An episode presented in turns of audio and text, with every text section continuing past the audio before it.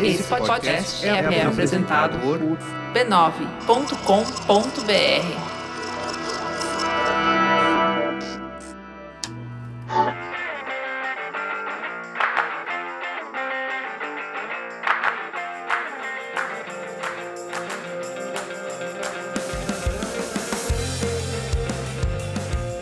começando mais um Spoilers Talk Show, o podcast do spoilers.tv.br, onde a gente conversa sobre cultura pop e televisão. Eu sou a Letícia e hoje a gente vai aproveitar o finalzinho do mês das crianças e a nova safra de séries como Stranger Things, Speechless, The Get Down para falar sobre esses personagens que às vezes roubam o show nas séries que a gente assiste, as crianças. Seja para o bem ou seja para o mal, crianças e adolescentes na TV têm o poder de elevar ou de afundar uma série. E a gente vai falar um pouquinho sobre isso hoje no podcast. Por fim, no bloco Põe na Lista, damos nossas recomendações quinzenais sobre o que estamos lendo, ouvindo ou assistindo. Comigo na mesa hoje está o Denis. Olá. A Silvia. Oi, oi. E a Cris. Oi. Vamos lá? Vamos lá crianças, né, gente? Quem aqui tem crianças é, em casa? É, por um acaso, ó, que ninguém, nenhum membro do Spoilers tem filhos. Que a né? gente saiba. Que a gente saiba. A gente saiba. Tá? Ou que eles saibam também. Pode ser que, de repente, o, o Denis esconda filhos, mais filhos que o Mr. Catra, não sabemos, vai que. Pode ser, é, as chances dessas são realmente astronômicas. Alta. Altíssimas. Altíssimas. Na segunda temporada de Stranger Eu sempre quis participar daqueles, daqueles programas do Discovery Health Home. Eu não sabia que estava Exatamente, grávida. Exatamente, eu não sabia que estava grávida. Meu Deus, eu tava indo pro baile de formatura e de repente tive um Nasceu. bebê. Eu acho incrível como acontece Eu achei que era gases, eu adoro, eu achei que era gases. é, é, muito bom. Um dia a gente faz um, um programa só sobre esses tipos de programas, mas não é agora. Agora a gente vai falar de criança. Acho que se a gente for falar de criança esse ano, as crianças que meio que dominaram o papo de criança na TV foram as de Stranger Things. Não, não teve jeito. E eles são. O bom deles é que eles são crianças de verdade, o que isso não é comum na televisão. Geralmente, é, especialmente nos anos 90, as séries com crianças tentavam colocar atores mais velhos para interpretar crianças, até porque nos Estados Unidos tem uma legislação específica para crianças que trabalham no cinema e na televisão, e eles têm certas horas que eles têm que ficar no set. Inclusive tem, uma vez eu vi um podcast que tava falando sobre atuação de crianças na televisão, e tem uma, uma metáfora, que não é uma metáfora nem não é estranha para ninguém, porque todo mundo viu Cinderela, conhece a história, que as crianças têm que gravar antes de eles virarem abóbora. Uhum. Porque dá um horário no set, as crianças têm que ir embora. Também é uma boa metáfora para crianças que crescem e deixam de ser as crianças fofas que eram, né? Exato, que é um grande risco com Stranger Things, porque muito ali, tirando a Eleven, que não tá ali para ser fofa, ainda bem, uhum. todos os outros três estão ali contando um pouco com isso. É. Passando um ano e crianças crescendo bem rápido, crianças entrando na puberdade, é, daquela idade estranha. Eles já estão bem diferentes hoje de como eles estavam quando eles gravaram a série. Assim, a, a puberdade já começou é. a acontecer. Como aconteceu com o Brand de Game of Thrones, que eu acho que é o pior exemplo.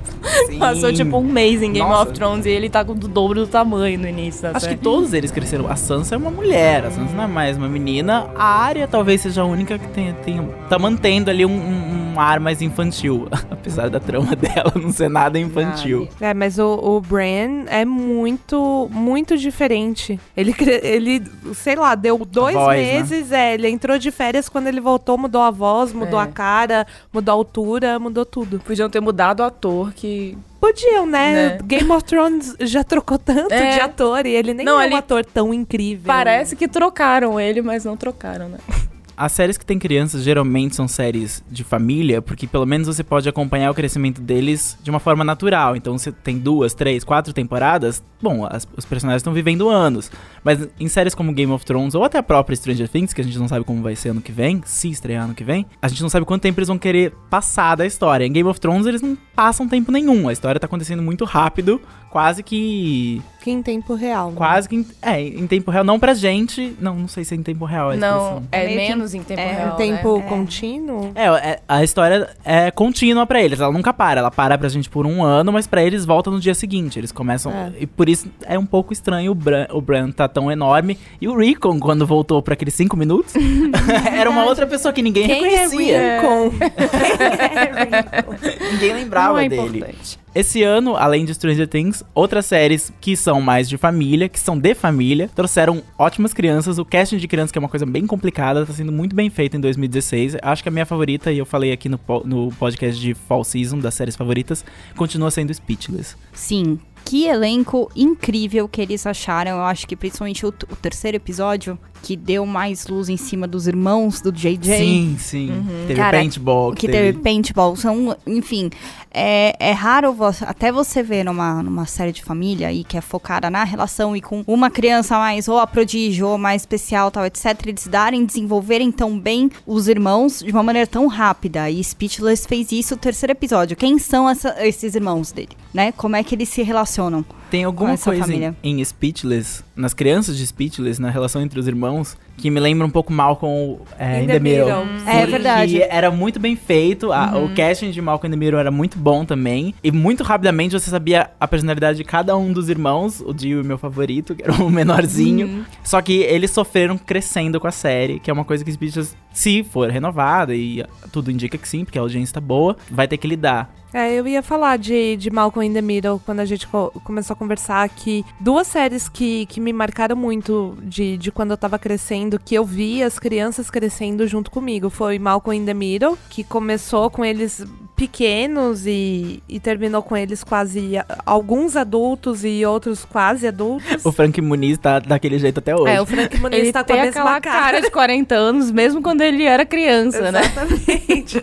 e outra série que eu lembro bastante, The Nanny, uhum. que tinha três crianças. A gente, ainda que o papel das crianças na série sobre uma babá não era tão grande, é. porque elas nunca foram muito ponto da série, mas a gente acompanhou também eles crescendo. A Gracie começou pequenininha, era acho que com 6, 7 anos. E a série terminou, ela já era adolescente, quase jovem adulta aí. E depois e todo direto mundo pra Californication. Pra traumatizar todos nós que assistimos The Nene quando a gente percebeu que era ela numa cena de sexo com o... Nossa, é verdade. O Hank Moody. O Hank Moody. Ah, e a do Punch. A do Punch.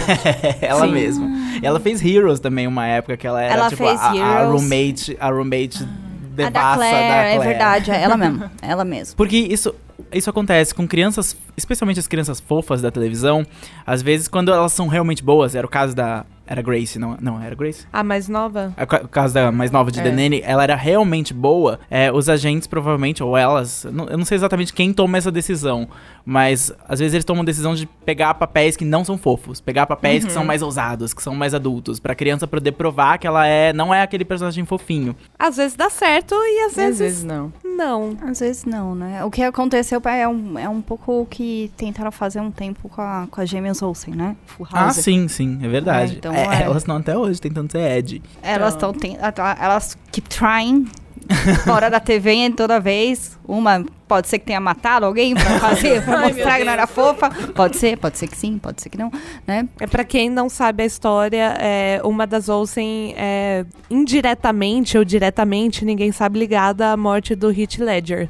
Ela então... era amiga dele e ela tava no apartamento no dia que ele veio a falecer. Esse é um parênteses, uma curiosidade. Não crianças. estamos aqui para acusar nenhuma criança de assassinato. Mas procura aí, teoria da conspiração gêmea Olsen Hit Ledger aí no Google que você vai achar bastante coisa. Pra quem viu Full House, por acaso, Full House dependia demais da, da Michelle, que, era a, que eram as gêmeas uhum. Olsen fazendo uma personagem só, porque ela era criança fofa, meio adultinha, que falava certas coisas. Ela era a Dakota Fanning 1.0. E, Sim, mas as, quando a série voltou pro Netflix, ela não tinha mais criança fofa como a, como a Michelle, a personagem, e elas não assistiram voltar. Quem assistiu, achou que fez falta?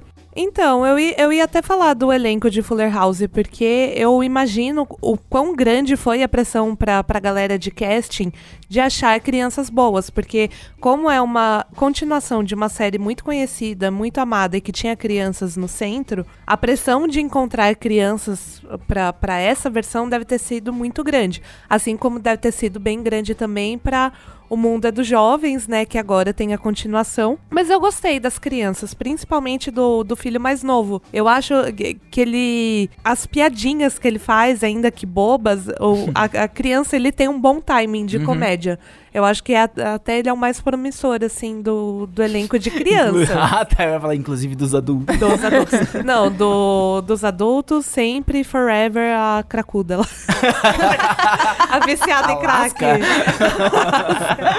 Não, qual que é? A, não é DJ a outra. A, a Michelle? Não. Não, Michelle é, a- é a É. pequenininha, DJ e Stephanie. A Stephanie. Eu adoro a Stephanie. A Stephanie era, Mas era a a minha carreira favorita dela- em Full House. É, então, mas a carreira dela não deu certo, porque como crianças problemas que crescem em Hollywood, ela se envolveu em droga, ela teve muito problema, foi pra rehab, e Fuller House tá sendo meio a... O comeback dela. O comeback dela, e depois ela participou de Dançando com Famosos e tal, ela tá tentando se reerguer.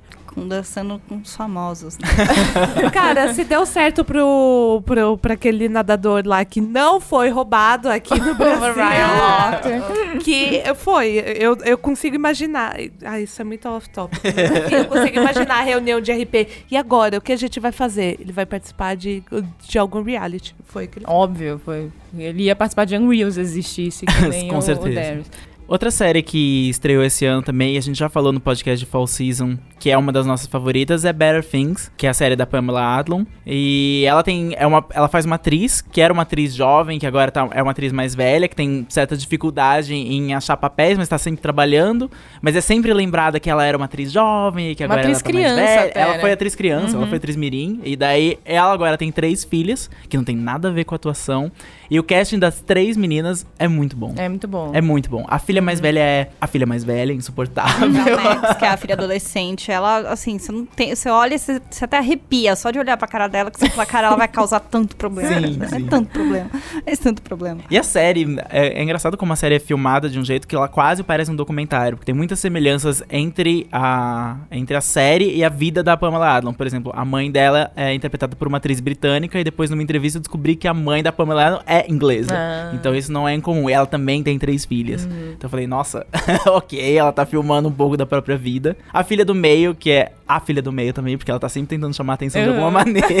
E vai ser a problemática, provavelmente. Talvez. Ela É, a, é a artística, é a. Feminista. É a feminista, é a mais inteligente. Politizada. Mas uh, Insuportável também. coitada, ela tem, o discurso dela é tipo, ela tá o tempo inteiro tentando chamar atenção pelo discurso dela e a mãe dela tipo, OK, filha. Agora a gente vai dormir. Legal. E a filha mais nova que é a, a fofa. E mas ela ela é fofa não do jeito que as séries dos anos 90 faziam, pelo menos eu eu tenho essa impressão. Ela é a fofa que é mais calada. Uhum. Então as outras filhas falam demais, ela fala de menos e ela tipo é a que dá um abraço. Ela é a que chama a mãe pra fazer alguma coisa, ela que é tímida na escola. É uma representação de uma criança que é muito rara na TV. É, eu, eu, eu acho que até pode, pode ter sido inspirada na, na vida da Pamela Adlon. Ad- Adlon. É, Pamela Adlon. Porque não cai na- nas tropes normais de crianças em séries de Sim, família, sim. né? Porque falando em crianças na TV, as séries de família são um, um veículo principal onde elas têm geralmente o maior papel e o papel mais importante, né? E, e- mas geralmente é muito comum você ter sei lá, o filho certinho, o filho que. a, a criança que é, tá muito precoce para a idade dela, é, a filha que tá sempre nas redes sociais e. e- Você tá falando de Blackish. é, também. Não, eu tô pensando em Blackish. É, Modern Family. Modern Family. Fresh of the Boat muda um pouco isso, eu acho. Até eu acho engraçado em Fresh of the Boat como tem dois meninos com um perfil meio parecido, os dois mais novos, o que é legal também, porque você imagina até que eles são mais próximos e, e, e, e, e tem uma personalidade meio parecida. Eu acho que a- as crianças em série de família, você tem que conseguir olhar para aquela família e entender como que a criança ficou daquele jeito, Sim. né? Isso é o mais importante. Isso é- além de um casting muito bom, o que é extremamente importante, você precisa desse que o contexto ali faça sentido. Blackish pra mim deu muita sorte com o casting da Diane, que é a filha mais Sim. nova. Sim. Porque ela é o clássico criança precoce, muito É. precoce, inclusive mais inteligente do que todos os irmãos mais velhos. Mas a, a, a atriz Mirim é tão boa, tão boa que você não liga que Uhum. isso você já viu milhares de vezes antes, porque ela vende o personagem muito bem. Do E ela tem um jeito que gêmeo, ela, né? tem, ela tem um que é mais gêmeo. bobão, que ela é, é mais bobão, mas é, ele é estrela. Ele é um Isso. dos talentos artísticos e com o máximo de carisma dos quatro. E né? ele não é o gênio, mas ele usa a, a, a fofura dele pra fazer os Aham. pais fazerem o que ele quer. Então ele faz uma carinha de triste, ele faz uma dança super boa pra idade dele. daí os pais, ok, vamos dar o que o Jack quer. Uhum. Não olha pra ele, ele é muito fofo. Você olhou, droga, eu caí na fofura dele, é muito É. bom. É, então você percebe ali como que a, um, a personalidade de um influencia na do outro, e sabe? Onde que o Jack olha pra Diane e, e pensa em, em usar aquele tipo de coisa, e quando que ela olha pra ele e, e decide ser o como que ela é. é, não, em Blackish isso é, é, é claro, né? O que me incomoda, por exemplo, em alguns que deveria ter esse contexto, você entender como a criança ficou assim, é o caso de, por exemplo, Mother Family, que eles são, parece que foram juntados e eles estão ali, Caíram né? do Tipo, céu Caíram ali, do né? céu, né? Cada um Tipo, tem uma personalidade muito diferente. muito diferente uma da outra e, tipo, nenhuma delas lembra os pais, entendeu? tipo, não é essa- Acontece. essa- Isso ah, não é incomum. não é incomum, né? Então fica, fica ali, né? Tipo, um casal que tá ali, teve três filhos, só que você, tipo, você não vê nenhum Mother Family também. influência, né, Mother deles. Family também tem um, tem um porém que esses personagens foram criados pra serem interpretados por crianças, mas a série está durando mais do que o necessário. e agora eles são Não, mas primeiro, a filha mais velha de Modern Family, quando acho que acho que ela tinha uns 20 anos quando começaram a gravar, ela só parece 14. pequena, mas ela, ela já era adulta quando eles começaram É, ela é a o caso que gravar. ela já era adulta. Já a, a que faz a do meio e o, e o menino, eles são. Eles têm idade parecida. Já é parecida com, com o personagem deles, né? Inclusive, o filho mais novo já é um baita homenzinho agora. É. Né? E o, o Manny, que faz o, o O filho da Sofia Vergara. O, o Sofia Vergara, ele tem conexão com a mãe, ele É. tem história com a mãe. A mãe, principalmente porque ela criou ele sozinha, né? Antes ela conheceu o Jay, eles têm muita história juntos que Ai, ela mas Eu acho resgata. ele tão esquisito. Essa, essa trope do, da criança que, que acha que é, que é um hominho. Aham. É. Ela, ela esquisita. pode dar muito certo ou pode dar muito errado. E ali, pra ele, ele sempre. quando- Enquanto eu assistia Modern Family, eu sempre achei que ele ficava num limiar que às Ficava, vezes era ficava. creepy. É, É, não, que, a- creepy. que era a piada que até o próprio Jay olhava e falava, meu, isso é creepy, né? É, então, É, isso. mas Porque ele era um homem velho preso no corpo de uma criança. né? Exato. uma coisa assim. Aí deram uma aliviada nos últimos tempos, mas ele, pelo menos, tinha uma conexão muito bacana com a mãe. Eles tinham uma história. Você Quanto conseguia entender Entender. por que que ele é um era pouco daquele jeito. né? é. Como ele não cresceu com o pai, pai, ele se sentiu o homem da, casa, e tal. E como a, a conexão mesmo, assim, de, de, de manias, de não sei o quê, de não sei o que lá, Uhum. você via isso. Agora já na família do, do Phil e da Claire, eles estão os cinco lá É. vivendo. E a menininha lá que eles adotaram, o, o Mitchell e o Cam, A chinesa? a chinesa, né? Ela... Ah, Ela é vietnamita, Vietnamita. né? Vietnamita, né? A Lily. A Lily. É, Lily. Aline, o trope lá dentro daquela casa é se realmente conectar e influ- e fazer essa criança ser criada como se fosse deles, né? Que ela, ela tem uma personalidade também, é uma criança precoce, ela é super sarcástica, ela é meio evil até às vezes, assim. e fica aquele dilema, meu Deus, quem é essa estranha? Fica a trope da criança adotada que a gente não reconhece e isso me irrita um pouco. Porque é um pouco filme de terror, né? É, não, tem, não, ro- rola uns momentos que assim, eles se entreolham assim, porque ela fez alguma coisa, ela, ela é meio criança tirânica, assim, nos pais, sabe? Então. Porque é o que eu acho, quando, quando personagens crianças são criados, tipo, pra Full House, a ideia é que, especialmente pra sitcoms antigos, mais clássicos, a ideia é que eles não cresçam. Quando eles crescem, porque a vida acontece, as pessoas, a biologia acontece, puberdade a puberdade acontece, os roteiristas às vezes não estavam plane- se planejando pra escrever adolescentes. A, a Cris lembrou de Denene. Denene, pra mim, é um caso clássico. De É um- que aquelas é. crianças eram muito bem feitas quando elas eram crianças. Quando elas cresceram, eles não sabiam o que fazer com os personagens. Tem um episódio da última temporada de Denene em que a, a Fran tá andando pela casa e de repente o Brighton sai do quarto dele e ela fala: Você ainda tá aqui? Porque ele não tem o que fazer, ele não tinha a função dele. É, eu ando pelas, pela- pelos corredores da casa de vez em quando pra ver se tem alguém. Porque o Brighton era a clássica criança. Ele era uma peste quando ele era pequeno, ele era, É. tipo, aprontava várias coisas. E ele era é o filho de homem rico, que é isso, ausente. ele é mimado, etc. é. Ele queria tudo do jeito que ele queria. E ele era muito engraçado. Era um ator mirim muito engraçado. Quando ele cresceu, não dá pra. Até dá pra fazer o adolescente peste, mas digamos que a influência da Fran melhorou ele e resolveu ele. E agora não tem mais o que fazer com ele. Ele tinha que ter ido pra faculdade. Aham. É, e o que é diferente quando a criança começa já deixando de ser criança e virando um adolescente. Que daí é um outro cenário de séries. Especialmente em drama, porque adolescente em comédia não, faz, não, é, tão, não é tão engraçado. Mas É. adolescente em drama, ele rende mais. Ou rende um desastre também, pode ser. Temos muitos casos. Muitos Temos casos. muitos casos, casos contemporâneos. Tem ca- e tem casos que eu até hoje não sei. Por exemplo, eu não sei se os filhos da Alicia Florrick de The Good Wife são bons ou ruins. Eu nem lembro que eles estavam na série, nem ela sinceramente. lembra. Não, A, Gra a Grace lá. não tem como esquecer. Ela, ela foi incrível. Lembra da fase cristã dela? Gente, como eu amo. Opal Research, que, que episódio Ela sensacional. desaparece pra ser batizada. Baita plot. Vai dar plot, né? Quem nunca? Eu já dei perdido na minha mãe pra ser Pra ser batizada. batizada secretamente? também. Acontece. Acho que todo mundo já fez isso. É a rebeldia da Grace.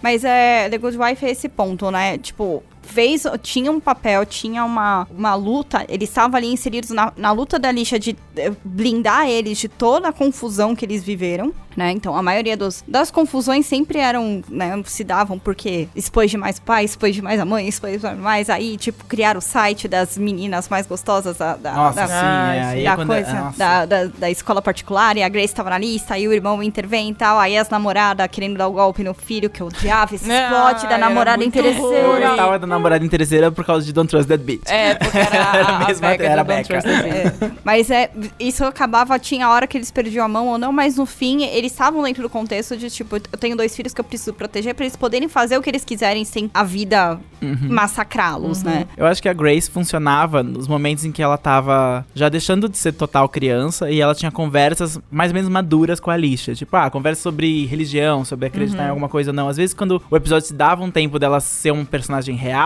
e a Alicia podia sentar com ela e falar alguma coisa que ela não pensaria que a filha dela diria, porque ela se surpreendia o tempo inteiro com os filhos, e eu acho que isso é bem realista em relação aos pais. Pais às vezes não sabem o que esperar dos filhos, os filhos podem ser mais espertos do que eles pensam, que são. Os, fi- os bem filhos têm enxergam uma como vida. criança. É, os filhos têm uma vida ali que os pais Exatamente. não conhecem. É, mas o que eu não gostava de The Good Wife é que eu sempre tive a impressão que eles não eram personagens e sim acessórios. Uhum. Então vamos colocar a Grace sumindo pra ser batizada pra ver como a lixa reage Pra a lembrar que ela é isso. mãe. É, vamos colocar o fulano lá, nem lembro o nome do... do Zack. Nossa, pior ator ever, inclusive. Se eles tivessem colocado um, um Zack de papelão, acho que teria interpretado melhor do que E aquele ele ator. nunca fez nada, Nada. útil. Tem uma Nada. coisa que ele fez útil, só quando ele ajudou na primeira temporada a, a fingir que o pai não tinha escapado do prédio. Ele É. deixa, deixa o skate escapar e daí ele derruba o, Então, o no- monitor. Só isso. Novamente, um acessório para os adultos da trama. Sim. Então, eu ficava pensando, precisa deles ali? Não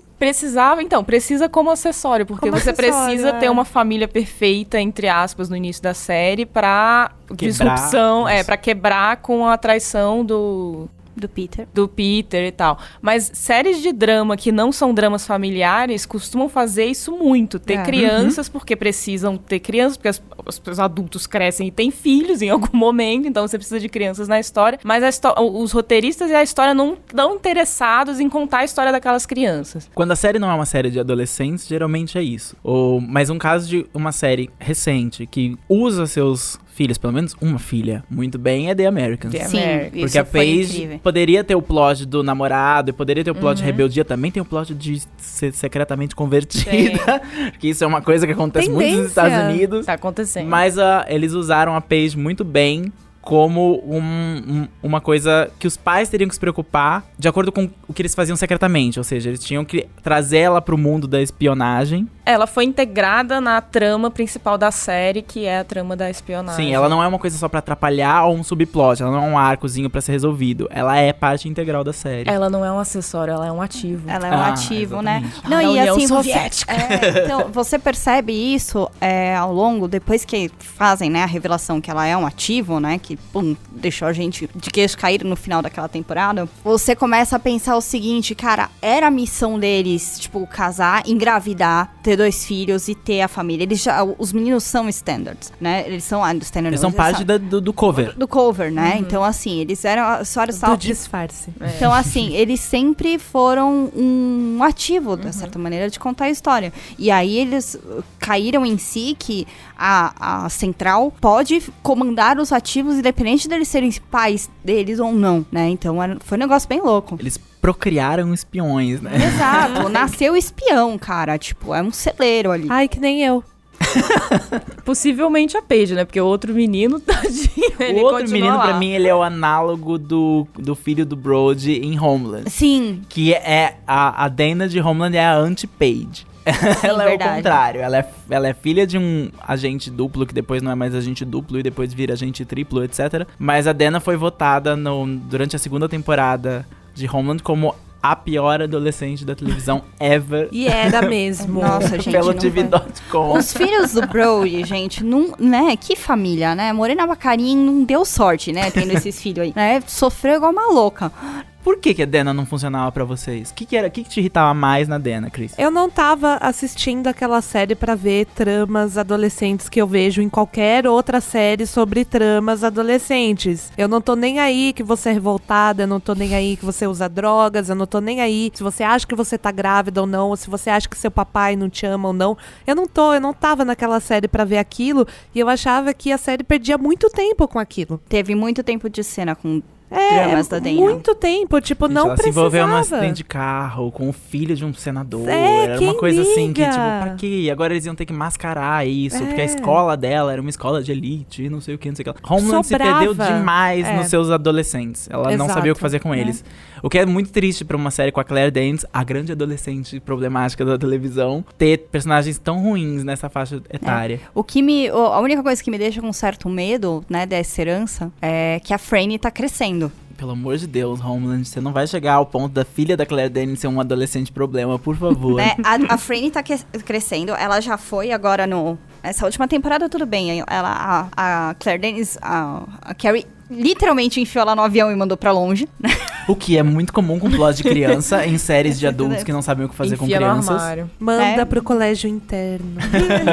Mas ela era, ela era, enfim, tava lá, a menina, e a gente já viu que ela já tá grandinha tal, já interagia, já falava algumas palavras, não foi mais o bebê que ela tentou afogar uma temporada antes. Ah, meu Deus, lembra disso? Eu lembro disso, eu lembro, aquela cena me incomoda tanto. Eu acho engraçado que é muito comum, a gente tá falando de adolescentes problema, adolescentes problema, que ah, é- é um, é um saco quando acontece na televisão, especialmente quando é mal feito. Mas quando você não sabe o que fazer com o seu adolescente, também é péssimo, porque pra mim um dos pontos mais fracos de Breaking Bad era o Walter Jr. Porque ele não era um problema, Ele, ele era uma lá. coisa que existia. É. Ele só serviu, talvez, na reta final do episódio, que ele foi o compasso moral, o ponto final que aconteceu na casa dele de não deixar o pai fazer o que ele tava fazendo com a família. Mas até lá, ele tem- tinha, tinha um Tumblr de o que o Walter Jr. comeu de café da manhã hoje, porque era só o que ele fazia na série. E o pior, era, era um personagem que tinha muito potencial pra alguma coisa, porque ele tinha uma deficiência, ele tinha, sabe, ele tinha uma relação com o pai que era forte, mas eles nunca souberam. Ele é o ponto grande, ele é a criptonita de Breaking Bad. É, ele, ele só tava lá, porque realmente ele só tinha o que fazer pra trama do Walt quando ele descobrisse o que, que o Walter White tava fazendo. E ele só descobre, tipo, no penúltimo episódio, porque- muito no É, fim. porque assim, até então ele era só um ponto da narrativa lá no começo pra apresentar o Walter, pra mostrar assim o quanto a vida do cara já era fodida, É. e aí ele descobriu que ele tava com câncer. Então assim, ah, a mulher, ele era um cara que ele tinha dois empregos, ele tava meio sendo esculachado no emprego lá, e aí ele tinha, era professor, e aí a mulher dele tava grávida, o primeiro filho dele tinha paralisia cerebral, e aí no meio de tudo ele descobriu que tem um câncer. Aí você fala, porra, esse brother tava fudido. É, serviu pra isso. realmente. Eu acho que E talvez acabou. seja isso. Acabou. E acabou. O peso no Walter White era tão grande, as coisas que ele tava tendo que lidar eram tão intensas, tão dramáticas, que não tinha espaço para as outras pessoas terem dramas, É. especialmente o filho dele, que é quase o que aconteceu com a Kim Bauer em 24 horas, porque o Jack tinha que salvar tanta gente, ele era responsável por tantas pessoas que a Kim Bauer tinha que lutar contra leões selvagens, Pumas, gatos selvagens, pumas, Sozinha. sozinha, Sozinha. enquanto ele tava salvando Los Angeles de uma bomba nuclear. Como você vai combater um personagem que é tão forte co- e com um filho sem que ele pareça uma coisa ridícula? É muito difícil. 24 horas transformou a adolescente, a filha do Jack, na coisa mais ridícula que você pode fazer na televisão. Mas eu, eu não vi 24 horas, mas você acha que precisava ele ter uma filha? Eu acho que no. em no- algum ponto da Ah, história sim, foi porque a mulher morre, né? É, Depois ele então- precisa é, ter alguém. Ele não tem uma família, porque a, a família dele era Terry, que eles se livram dela na primeira temporada, então sobra a Kim. Se ele não tivesse a Kim, ele não tem nada a perder. E o Jack já é um personagem que praticamente nunca tem nada a perder. Ele podia ter irmão, sobrinho. Pois é, não, é. Depois ele tem outras namoradas que morrem. E, Hum, sinto um padrão. e daí ele tem amigos que Morre. E daí ele tem também é, os- as pessoas que ele confiam na, na, na unidade, que, Que são morrem. traidores e Ah. morrem. E- e- então ele não tem nada a perder.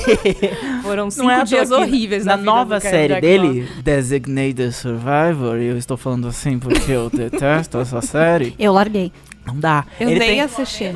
Não, eu larguei essa série. Ele tem o quê? Dois filhos. E os dois são problemas. Sim, Porque ele já não tem problema o suficiente. filho mais velho é, é um pequeno traficante de drogas. Que e, a- claro. e ó, meu Deus. Ah, é e, a- e a verdade, né? filha mais nova é, tipo, ainda é a filha mais nova, ainda é fofinha, mas daqui a pouco ela vai ser um problema. Ela, daqui a pouco ela vai traficar drogas ou ficar grávida. Ah, sim. ficar grávida. Porque, na verdade, quando são O séries clássico. mais políticas e Designated Survivor é um pouco 24 horas e um pouco série política, os filhos sempre tem que ser um problema. Porque em Madam Secretary, da, da tia Leone, que alguém assiste no mundo, porque ela ainda foi renovada, os filhos dela eram grandes problemas. O filho. Eu nem o- lembro, eu vi vários Pois episódios, eu é, não lembro. a filha dela, o Steve, ela começa a série largando a faculdade e não contando pra mãe. Ah, é verdade, isso aconteceu. É porque são filhos de presidentes, tem que ser problema, senão. Em Scandal, Senão eles né? são inexistentes, Senão como os eles- em Scandal. É, que É. simplesmente Não, e Scandal tá assim, né? é, a, a menina, depois que teve aquela sextape que vazou, tal, não sei o quê, manda- a Olivia mandou Sumiu. ela pra algum lugar. Foi. Né? Que, aliás, é um episódio muito bom. É um episódio Especificamente, mas depois A ela própria Olivia é uma criança que foi mandada pra algum lugar. né? A, o, o mais velho, né, morreu. Ah, é, verdade. né? Ah. Ele morreu. Eu Aí nem sabia que tinha um filho O mais bebê às vezes aparece. ele foi assassinado, foi o horrível. bebê, gente. E, e o bebezinho? E o, O filho do. O filho mais novo é- tá, tá lá, né? O filho mais novo, às vezes, aparece que tem uma cena incrível do, do Fitz nessa temporada, ah, na última, que ele tava brincando de esconde-esconde com o menino, então o Fitz tá Aí de ele quatro andando esqueceu. no quarto. Ah, eu tipo, vi é, foi. Ah, tá. aconteceu. E eu achei que filho ele tinha esquecido que tinha um filho e ele foi achou. viver a vida dele. que não e a é criança incomum. escondida lá, tipo, esperando. Ué, cadê meu pai? Não é nada Não, incomum. que quem esqueceu que tinha uma, é, quem esqueceu que tinha uma filha, aí de repente ela apareceu, mas apareceu, Foi o é, Cyrus. Foi o Cyrus. É, ali realmente. Foi, foi, ali foi incrível, assim, o que Scandal fez com as crianças na série. Eu gosto muito de, da, de Another Period, quando- no episódio que a gente descobre que elas têm vários filhos. Sim, muitos. Porque é o que acontece em todas essas séries. É tipo, existe, os filhos existem, mas eles estão escondidos, eles E eu estão em algum achei, lugar. eu achei, inclusive, uma crítica a isso. Sim. Porque, tipo, eles têm filhos que não têm nem nomes, e eles ficam, tipo, todos trancados dentro exatamente. de uma sala. e é, tipo, no, o filho 1, o 2, o 3, o 4, o feio. Esse é seu ou meu? É, esse é seu ou meu? E eu, eu achei, Eu assim, achei uma ótimo, crítica. é. Porque uma coisa boa que Another Period faz, além de dar umas umas cacetadas em problemas da sociedade, eles também dão umas cacetadas em tropes da TV. Sim. TV. Uhum. É, ótimo, é excelente. É, é o próprio caso lá em Dalton Abbey. Cadê o filho da Lady Mary com o Matthew? Cadê o filho da Sibyl? Ah, cada um já deve ter mais seis. O assim, pequeno George aparece no Natal, ok? Ele vem com a babá, a Nanny, que inclusive teve um plot maior do que o própria criança, porque a Nanny estava supostamente maltratando ele, e daí a Lady Mary fica puta, porque você já tá criando meu filho, mas tá maltratando ele? Ah, não, eu não tô pagando você pra isso. Então a Nanny vai embora, desaparece, surge uma outra, e daí o filho desaparece de novo. Porque Dalton Abbey é sobre romance e amor, crianças não têm espaço. Mas na época até que faz sentido. Em séries de Eles época, são, é. os pais realmente não, Não, criavam as crianças. Não, é, não, e assim, séries de época. Na Inglaterra, tipo, especificamente. séries de época, ter filho serve para ou matar a personagem, É, né? Pra uma desgraça horrorosa, né? Ou pra ir pro armário. Pra ir pro armário. Mas e exemplos de crianças que viram, às vezes, até adultos nas séries, mas em que a série funciona pra eles, porque a série também é deles e dos adultos, o que é muito raro, mas Gilmore Girls pra mim é o melhor exemplo de uma série que é da mãe e também é da filha. Não é uma série de criança, de adolescente, mas é uma série que tem, ela tem uma vida e ela é uma personagem, ela é uma protagonista e ela funciona. Mas Apesar a da ela- mãe dela ser horrível pra Cris. Não, assim, eu tenho duas coisas pra falar sobre Gilmore Girls. Três, na verdade. Um, a Alexis Bledel não sabe atuar. Ah, não sabe. É. Tanto que ela, ela só conseguiu ser a Rory porque ela é a Rory É. na vida real. Tanto que a Será que é carreira dela o inglês não é o primeiro idioma dela? Não tem uma coisa assim? É? É, ela fala espanhol porque ela é argentina, ela é parte argentina. É Argentina? na Argentina. Eu acho que sim. Não, isso não é desculpa. Tá desculpa. Temos viajando. Gael Garcia Bernal aí. várias pessoas que. Alice Braga tá lá. Alice Protagonizando. Braga protagonizando. Protagonizando. Não, não vem com essa desculpa Wagner do Moura. bilíngue. É, não vem não. Wagner Moura tá lá. É, não vem não. A outra coisa que, que me incomoda muito em Gilmore Girls é que apenas a Rory tem espaço para crescer. Porque, tipo, A Lane, não. a Lane, coitada, a Lane era colocada no armário e só tiravam ela do armário quando era relevante pra Rory. Isso muito parece que a mãe dela faria com ela. É. né? A Lane, ela vivia no armário e só saía do armário pra ir pra igreja, coitada. Uma, uma adolescente, uma criança que a gente viu crescer, vocês não viram, mas eu vi. e foi muito bem trabalhada, assim. Foi e foi muito bem elogiada no, no, fim da série, quando a série terminou, ela ganhou perfil, foi entrevistada, a atriz é muito boa. É, foi a série que era a filha do Don Draper em Mad Men. Ah, sim. O que aconteceu? A Mad Men, como eu falei, nunca foi sobre o Don Draper, é sobre o mundo que os impactos que pessoas horrorosas como o Don Draper causam na vida das outras pessoas, tá? A principal e a série foi muito esperta nesse ponto, foi assim, o que é ser a filha mais velha do Don Draper, crescendo e vendo seu pai fazendo aquele bando de merda, como isso influencia na sua vida. Curiosidade de quem não via Mad Men porque eu larguei. Ela sabia o que o pai fazia? Ela foi a primeira que descobriu. Entendi. Ela que descobriu. Então é, tipo, ela estava muito ciente do que estava acontecendo naquela casa, né?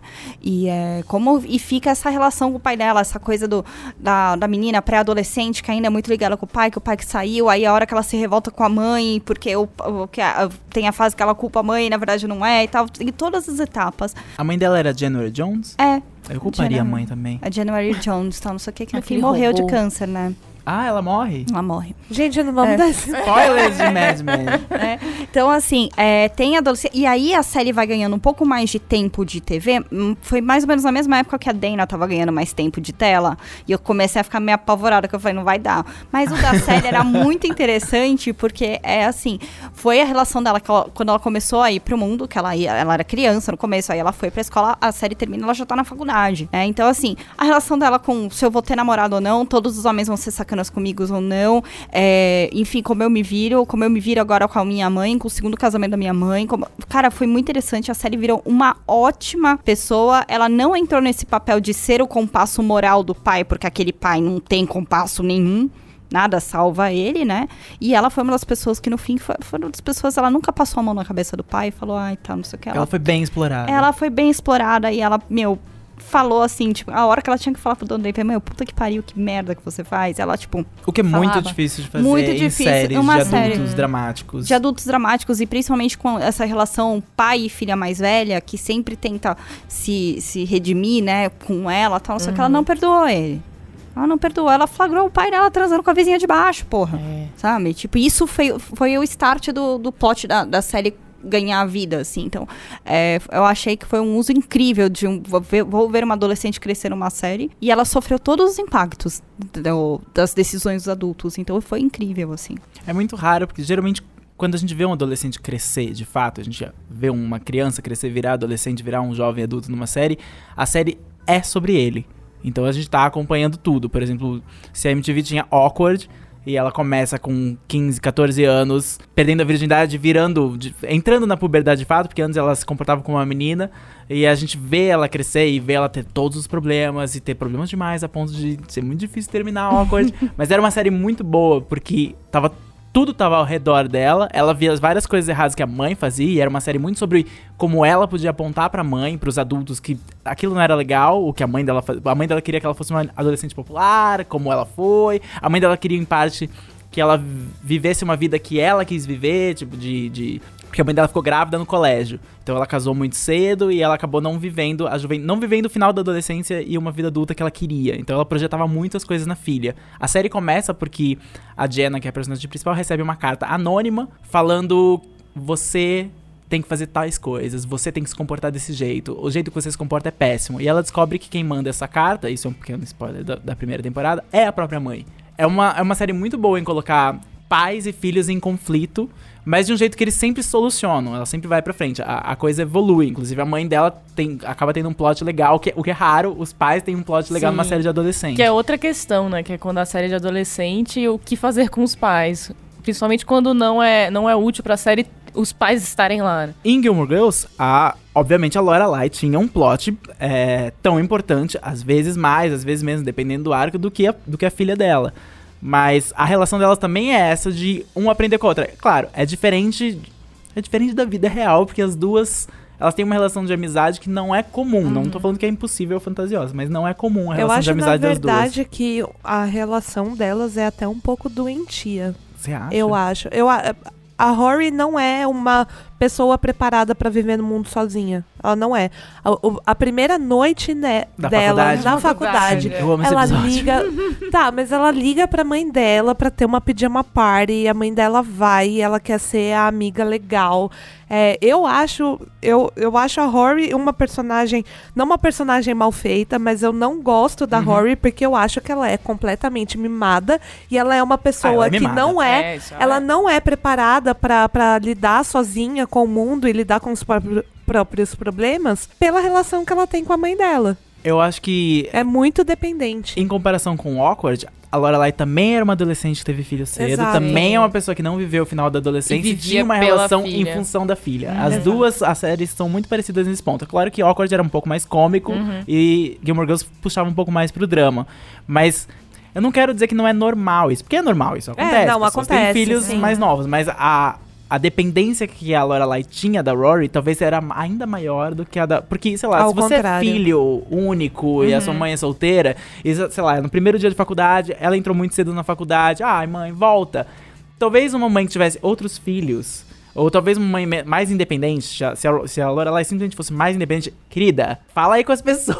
É adulta. Vai dar Seja aí que você certo, vai vai morar lá. sozinha, a gente se vê no final de semana. É, que é um pouco da relação, que eu acho que é uma relação muito saudável que a gente vê em the Virgin. Sim, sim, a Principalmente no- mãe... nos flashbacks da, da Silmara com a, Que com a também é Jane. uma mãe que teve filho muito solteira. jovem, também Uhum. não teve o pai presente. Também não teve o pai presente e tal, né? É, você vê essa relação da Silmara é, de um jeito muito interessante. A gente vê quando a- nos flashbacks vai mostrando, ah, o dia que a Jane foi pra escola, o dia que a Jane foi não sei o quê. Por dia- acaso, eu adoro os flashbacks da Adoro Jane também. pequena. Eu Ah, também. é uma atriz mirim incrível. Uma atriz ótima também. É uma Só ótima- tem atriz bom. só tem- né? Atriz e ator bom naquela série. Incrível. Só tem, né? Então aquela menina é muito boa, né? Então você percebe. Tipo, a Silmara leva ela na, numa leitura. E aí a menina romance. de romance, e aí ela tem um chilique, aí ela Jane. Eu falei pra você se, se- se- tentar se controlar, não, foi só um spark, não, você tinha tudo decorado, sabe? Tipo, era uma relação, é uma relação muito saudável do, E do é uma como a mãe solteira parecida com a de Gilmore Girls, porque Sim. também a filha é mais adulta do que a mãe, Sim. e a filha quer,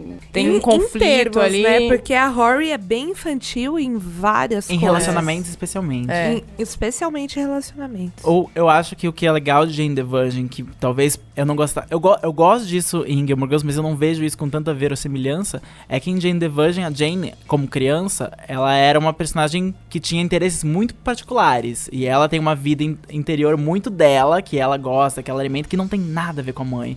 Enquanto a Lorelai e a Rory, apesar de serem pessoas diferentes e fazerem terem atitudes completamente diferentes em relação ao mundo, as referências delas são as mesmas. Elas falam das mesmas coisas. É tipo, as duas são clones culturalmente uma da outra, o que eu já acho que não é tão... É legal de Que- ver, É, mas é bem pouco mas é bem pouco real. é. Mas é bem pouco real. É, mas aí eu acho que ah, o grande conflito que tem em Gilmore Girls é quando finalmente a Rory corta o cordão umbilical com a mãe dela, que é quando ela briga com, com a mãe, ela sai da faculdade, ela vai tentar descobrir. É a primeira vez na vida dela que ela considera em fazer alguma coisa sem ter a mãe junto. Que é o que toda série que tem criança ou adolescente e ela almeja chegar numa vida futura deveria fazer. Como a se citou a série Draper, são personagens que a gente viu crescerem, que são interpretados por atores que podem estar bem no papel, não podem estar bem no papel, mas tem que ter um arco de tipo, olha, eu tô vendo um desenvolvimento nessa, nesse- nessa atuação, nesse personagem, eu tô vendo ela ir pra algum lugar diferente. Um dos personagens criança e atores mirins que cresceu na televisão e é um dos meus favoritos, e ainda tá na televisão, só que agora nos bastidores, era o Kevin de Anos Incríveis, de Wonder Years, que é era interpretado pelo Dan Savage, que dirige muito episódio de televisão, tava dirigindo o Casual essa temporada inteira, foi ele que dirigiu, Ai, que inclusive no incrível. final. Ele é ótimo. E o Kevin era, ele era criança na mes, ele tinha a mesma idade que eu tinha quando eu assistia. Então era, dif- você assistia do ponto de vista de uma criança e você realmente era uma criança. O que eu gosto da, de Anos Incríveis é que ele nunca foi um adolescente problema. Lógico que ele tinha problemas com os pais, lógico que o pai dele era meio péssimo, mas eu chorei quando o pai dele morre no final. Nossa, aquilo me O matou. pai dele morre no final. Ele nunca, ele nunca, o pai dele nunca viu ele se formar e É. era super triste. E, mas o Kevin é, é, uma- é um menino que Você vê ele crescer, você vê ele ter os ensaios de que ele tem um relacionamento, mas ele era tipo um moleque, ele não sabia o que era ter um relacionamento. Ele, tipo, ele espelhava alguma coisa na Winnie que ela não era. Foi uma criança que na televisão teve a oportunidade de ter camadas. Você tinha fases em que o Kevin tava insuportável. E você tinha fases que o Kevin tava. É, um pouco meio como Harry Potter. Que no quinto livro você odeia ele, porque você não tá aguentando. O, Kevin foi, tipo, o, a primeira criança que eu lembro de ver que teve a chance de ser gostável, teve a chance de ser chato, teve a chance de ser adulto e se tornar maduro, como a Rory se tornou no final, como a gente espera que ela se torne agora no especial do Netflix, que a gente não sabe como ela tá. É pra mim, isso é uma coisa rara, porque são poucas as séries que têm a oportunidade de ter o número de temporadas certo para fazer isso acontecer e sair na hora certa. Porque ele se tornou um adulto, ele sai, ele, você, você vê um pouco do futuro dele que ele reencontra a Winnie, porque a Winnie casa com outra pessoa, ele não fica com ela no final. Ele conhece outra pessoa e tem filhos, e você não sabe exatamente com quem que ele casou. Mas você sabe que ele tá bem e que ele cresceu e que você viu todas as fases importantes que precisavam ser vistas. É isso que é legal, como a gente é. Velho. É. é. então... A Silvia me olhou com uma cara agora, tipo, eu não sei se eu falo ou se eu não falo. Pode é, deixar. Velho. É, eu também acompanhei pelo mesmo ponto de vista, né? O, Ke a, o Kevin Arnold, né? E assim, era encantador seguir ele, pensando hoje, assim, a gente tinha esse encanto porque muita coisa, eu acho que eu vi pela primeira vez na série, tipo, Sim. sei lá né? Tipo, a gente viveu algumas... Ah, com... o beijo dele, tem alguns... um episódio que é um beijo dele, que é o Winnie, é o primeiro beijo dele, tipo, eu falei, ai meu Deus, é, é assim não, veja, é, não, é, foi exatamente isso. E alguns traumas, né, algumas coisas tristes que aconteciam que impactava ele, impactava a gente, porque a gente nunca tinha vivido aquilo, né? Então, e ao mesmo tempo, pros adultos eram muito encantador, porque era sempre a voz do Kevin mais velho Sim. narrando a história. Então isso levava os adultos para uma nostalgia. Então eu sempre eu tenho um texto sobre Anos Incríveis no site que eu falo quando eu assisti Anos Incríveis com meu pai, que era Pais o, adoram Anos, Anos Incríveis. E passava na hora da, da, hora que a gente jantava, então a gente via na, na TV na da cultura. cozinha, na TV da cozinha. Então Anos Incríveis era uma coisa que a gente assistia com a comida na mesa, e, tipo, e era muito engraçado que assim, a hora que eles sentavam para jantar no episódio, né, a gente tava sentado para jantar e eu achava aquilo muito legal, né? Então, sentia uma uma metáfora, um espelho ali que acho que eu, eu não vejo outra série fazendo isso. Não, é. não tem. Acho que um bom exemplo disso também, desse negócio de você compartilhar em tempo real as experiências que você tá vendo o personagem viver, foi Confissões de Adolescentes, principalmente com a personagem que, que a Débora Seco é, interpretava, porque ela era a filha mais nova e que tinha a idade mais próxima da minha e ela passou por muitas coisas ao mesmo tempo que eu também estava passando por essas coisas. Com adendo de ser no Brasil, é. com adendo português, de ser no o que Brasil, não é comum, é, porque geralmente é criança a gente vê em é. novela e as crianças ou são, ou são alívio cômico, uhum. ou são filhos figurantes, ou são só figurantes. Ou tá sempre é. no armário. Na Globo tá sempre no armário. Inclusive, é. essa expressão a minha mãe que sempre falava quando a gente assistia novela. Ela sempre dizia, ai, fulano botou a criança no armário de novo. É, porque se essa criança vai ter destaque, vai ser uma puta desgraça que vai é. acontecer é. com o raio da criança. Vai ter é. câncer, leucemia, ou... vai ter não sei o quê, vai virar um... Vai morrer, vai voltar com uma assombração, não sei o quê. Ou vai ser uma criança insuportável, tipo aquela lá que falava, Ixalá! O tempo ah, todo. É. Só isso. Aquela pentelha, mas ela era uma pentelha. Era a filha da Letícia Sabaté. Eu adorava. Ela essa era a caracterização dela, era ah. falar essa palavra. Ixalá, eu quero um marido rico. Era um saco aquela criança, um saco. Desculpa aí, Carla Dias, mas muito chata. É, inclusive, Confissões de Adolescente, eu acho que fez direito o que Malhação tentava fazer. Ah, que era para ser uma, uma né, adolescente, se era para você, adolescente, assistir, ou você um pouco mais novo assistir e, e, e eu sonhar com aquele crianças, momento. porque o Bruno Mas de não... Luca era a criança da academia e você acompanhava um pouco do ponto de vista dele, porque ele era filho da dona da academia, que era a Sylvia Pfeiffer. E, uhum. tipo, você via os dramas dos adolescentes mais velhos, mas você era criança, uhum. porque era uhum. o público que era assistir, então você ficava, ai meu Deus. E hoje em é dia. Isso, ser adolescente. Mas assim, mas mesmo é. depois de virar adolescente e continuar a acompanhar a malhação, eu nunca me identifiquei com os problemas. Não, não sei quem que identifica com malhação, é. acho que ninguém. Porque são temas que sim acontecem. Al algumas. diretores da Globo se identificam é, com temas de tá malhação. não, mas é, é, é, sempre foi muito artificial. Então, parece que eles têm uma tabela lá, tipo, ó, pessoal, essa temporada a gente tem que falar de AIDS, gravidez, camisinha. E talvez sequestro. Talvez Bingo um sequestro. é, não, e... As histórias se repetem assim. É, né? se repete, mas elas são tão artificiais no jeito que elas são escritas, em interpretadas que eu nunca consegui me identificar com aquilo, com eu nunca consegui sentir que aquilo era real e que aquilo existe. Esse é o problema da uniformização de plots de crianças e adolescentes na televisão, Uhum. porque as pessoas sempre presumem que to- todos têm os mesmos, eles têm que ter o mesmo tipo de conflito, os mesmos tipos de medo, O mesmo tipos de arco. paranoias. Eles até adolescentes, e nós fomos adolescentes, todo mundo foi adolescente, a gente sabe que sim, tem Ou vai certas ser. coisas Todo É. mundo foi ou vai ser? Ou vai ser, depende do Luiz, né? Não está aqui, vai, ainda Luiz, vai ser um dia- adolescente. Um, Um dia, dia o Luiz chega. será um adolescente. Ele vai chegar lá. Só porque todo mundo tem o- o- os mesmos tipos de conflitos ou etapas que eles têm que passar na vida, não significa que todo mundo tem as mesmas reações. Ou pode ter gente que salta conflitos, ou pode ter gente que ignore certos problemas. É muito difícil ver isso bem feito na televisão, mas quando é bem feito, é, é sempre memorável. É, séries que fizeram isso bem feito, a gente pode lembrar aí. My Mad Fat Diaries. My Mad Fat Diaries É que é a My Ma- mais real, né? É. É que eu acho que assim, uma coisa que ajuda muito My Mad Fat Diaries é que ele é baseado num livro biografia com a consultoria da, da Ray. É assim, é, é uma série que eu vi quando eu era adulta, mas assistindo por tudo que ela passou, doía tanto assistir aquilo, porque aí eu comecei a lembrar como eu era na época que eu tinha aquela idade. E eu, eu fiquei triste pela Christine do passado, que não tinha essa série pra assistir quando ela tava passando por aquilo. É uma série que eu queria muito ter visto, que é um sentimento que eu tive com Freaks and Geeks também, que eu não vi quando eu era mais nova. Aí eu fui ver agora, depois de adulta, e aí eu percebi que aquela série não é pra mim. Agora, se eu tivesse visto quando eu tinha É, a eu idade também, deles. Eu tentei ver e não rolou. É, teria sido uma série incrível pra mim, mas agora que eu fui ver enquanto adulta, eu, eu não conseguiu conversar muito comigo. Mas My Mad Fat Diary, ela é tão bem feita que ela conseguiu ultrapassar essa barreira. Não é uma série que conversa comigo agora, na idade que eu tenho, mas ela me fez voltar pra, pra idade que eu tinha e que a personagem tem. E isso é, é ser uma série muito bem feita. Você conseguir se relacionar com aquilo depois de ter passado e ter superado tudo aquilo. Talvez essa seja uma função das séries com crianças e adolescentes, independente delas serem pra crianças e adolescentes, que, é o- que não é o que a gente tá falando aqui. A gente não tá falando de séries pra crianças, a gente tá falando de séries pra adultos. Mas crianças assistem séries pra adultos, nós assistimos séries pra adultos. Então a gente tem que ter bons personagens liberam essa catarse, independente da idade que você tem quando você acompanha. E você, você tem uma criança de série preferida? Uma série que você acha que funciona melhor por causa das crianças? Ou uma série que você acha que as crianças destroem? Conta aí pra gente nos comentários. E agora vamos pro shots? Shots. Vamos!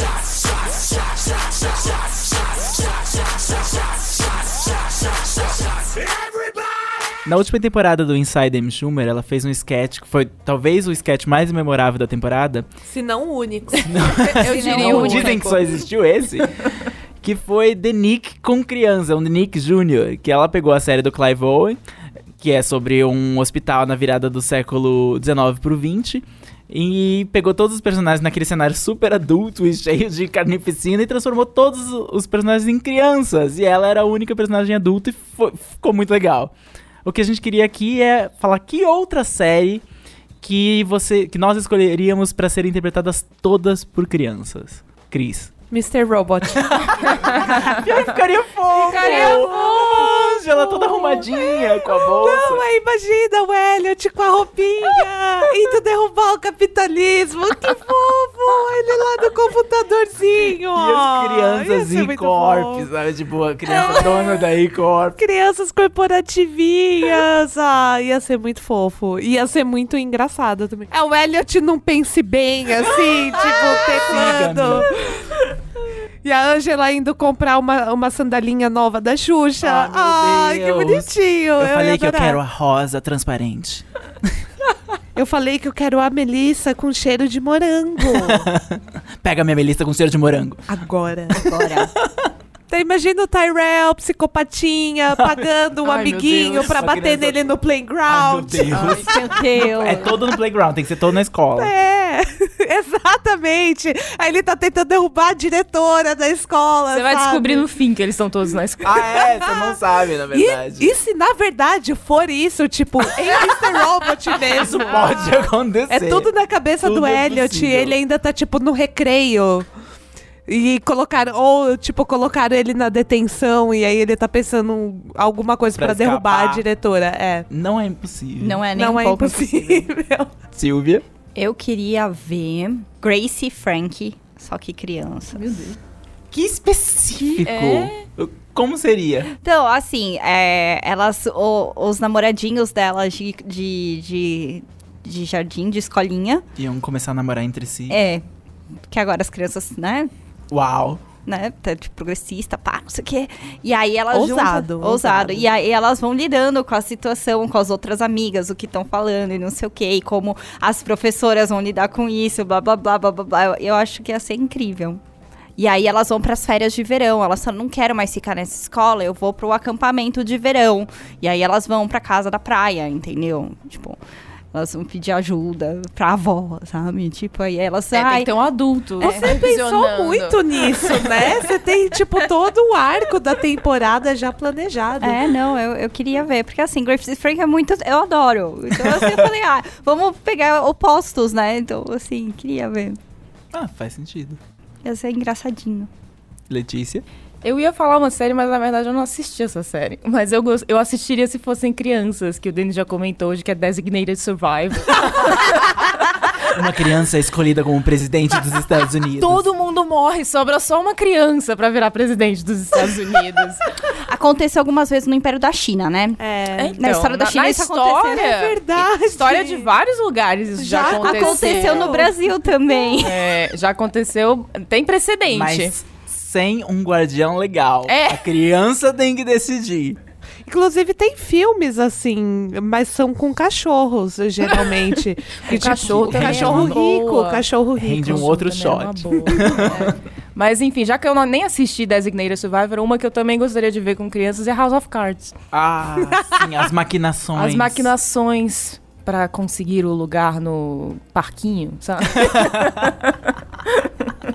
pra dominar aquele canto do recreio, assim, eu acho que Seria uma boa com criança. Eu pra veria. roubar a bola e ser o dono da bola sem ninguém perceber que a bola só que todos roubada. de terno Claro. e olhando pra câmera e falando. a Claro. E você, Comendo Denis? costela.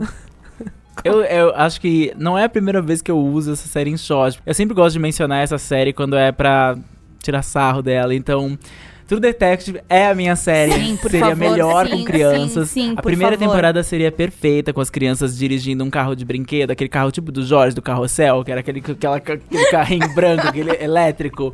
E eles dirigindo, tendo grandes monólogos iguais aos atores adultos. Eu queria os monólogos iguais aos atores adultos sobre a vida, sobre o universo, sobre a existência, sobre nada vale de de nada.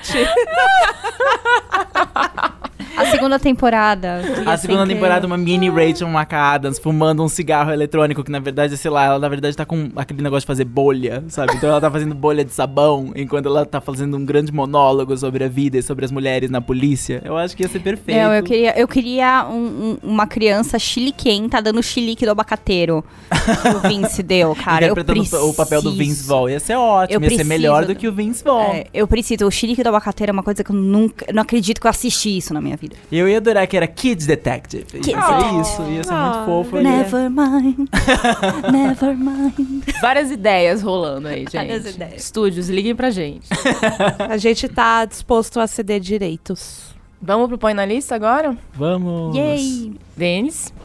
O que eu ponho na lista hoje, representando o Thales, que não está nesse podcast, vai ser um anime. É um anime que estreou agora na temporada de outono do Japão. Ele se chama Yuri on Ice. E eu nunca pensei que eu ia gostar tanto de um anime de esporte. Eu não, não gosto dos animes de esporte, eu não assisto séries de esporte, eu não assisto esporte. Esportes pra mim só existem nas Olimpíadas. Mas Aí você não fala com o Denis durante as Olimpíadas. Exatamente, eu só vejo elas. Yuri on Ice é um anime sobre patinação no gelo. E ele é a história de um personagem chamado Yuri, que era uma promessa do Japão na, na patinação, mas ele fica. Ele é muito ansioso, e daí ele tem um ataque de ansiedade num, num dos campeonatos internacionais e ele não consegue performar bem e se sente um fracasso e decide desistir da, da patinação. E ele volta pra cidadezinha dele no Japão. E ele amava um personagem, que um, um- ele amava um outro patinador, que é o Victor, que é o patinador russo, que é perfeito e impecável, a- ao ponto dele chegar e treinar só por, pra ele, imitando as coreografias do Victor. Só que alguém no ringue de patinação coloca o vídeo dele fazendo o Victor no YouTube. E o grande patinador russo vê o vídeo dele e fala: Ok, E aparece na cidade do Yuri e fala: Eu vou te treinar. Só que ele é apaixonado pelo Victor. Então é um anime gay, que não. Até agora não é abertamente gay, mas eles têm uma relação um pouco mais.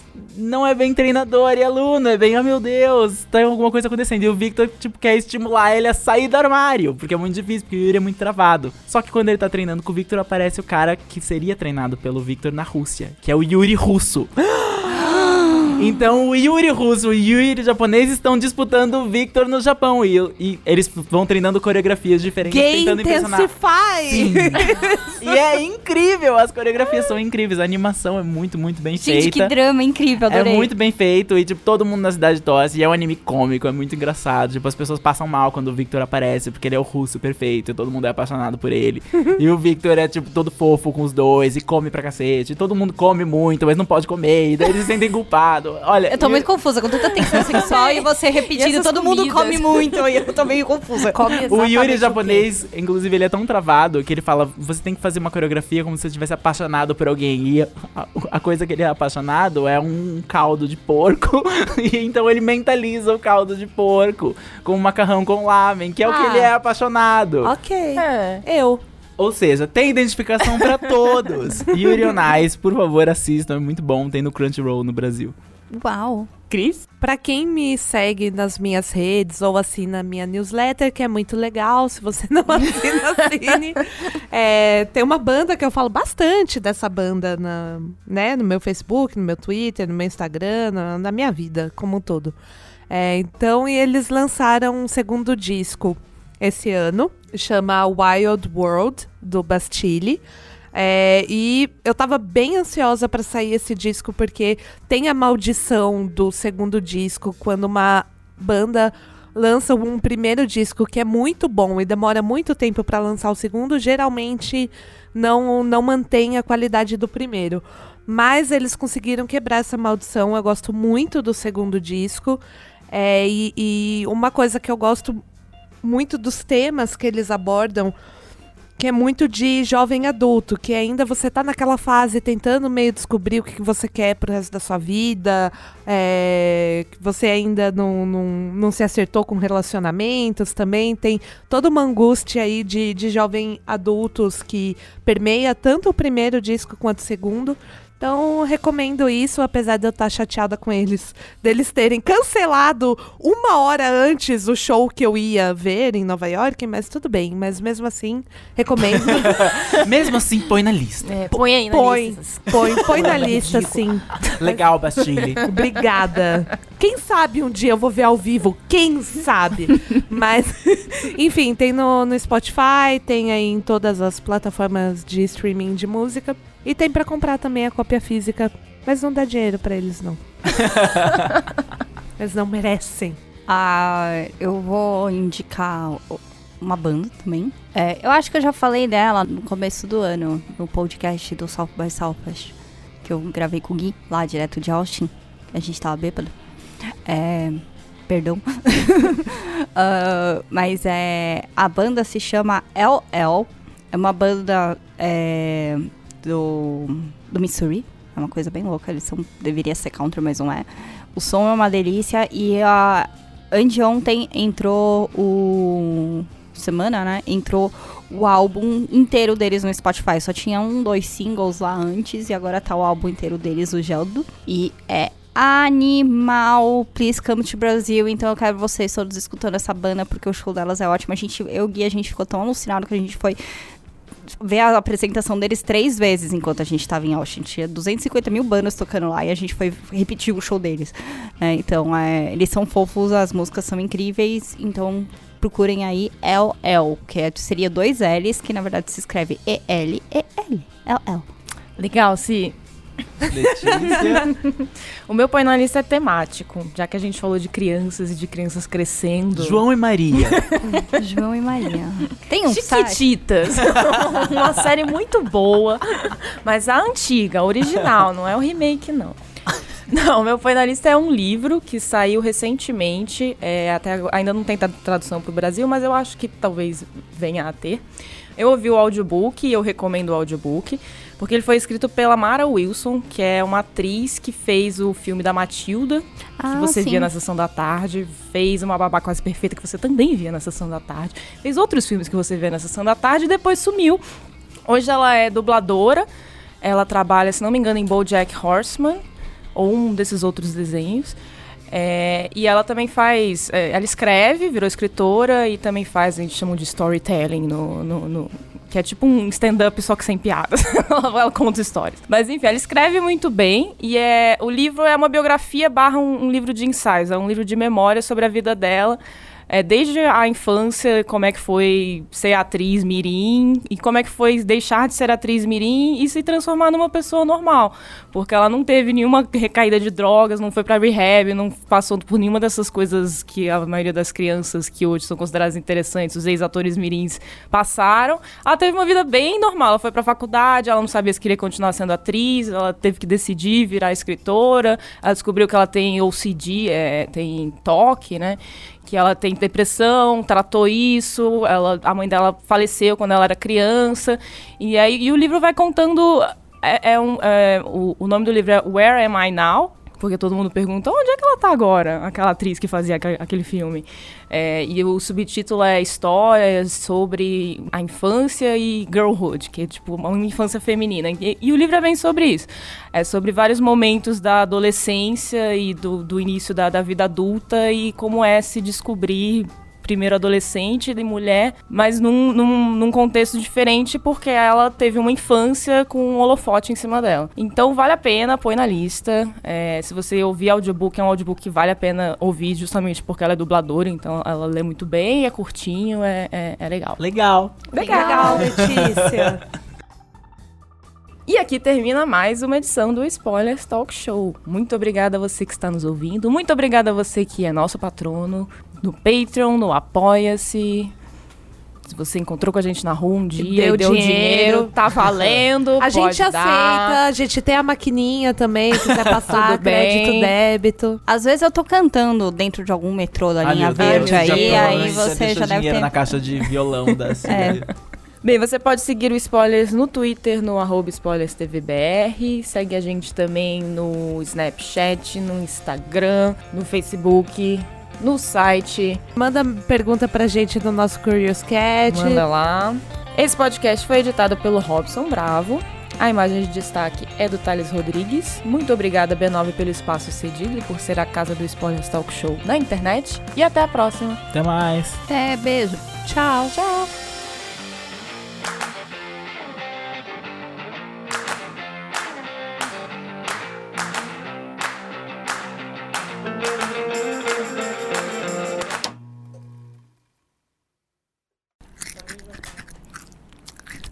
Eu tava mastigando o microfone, Robson, não liga. O microfone é nosso. Ah, uhul. Não? Não. Tentei.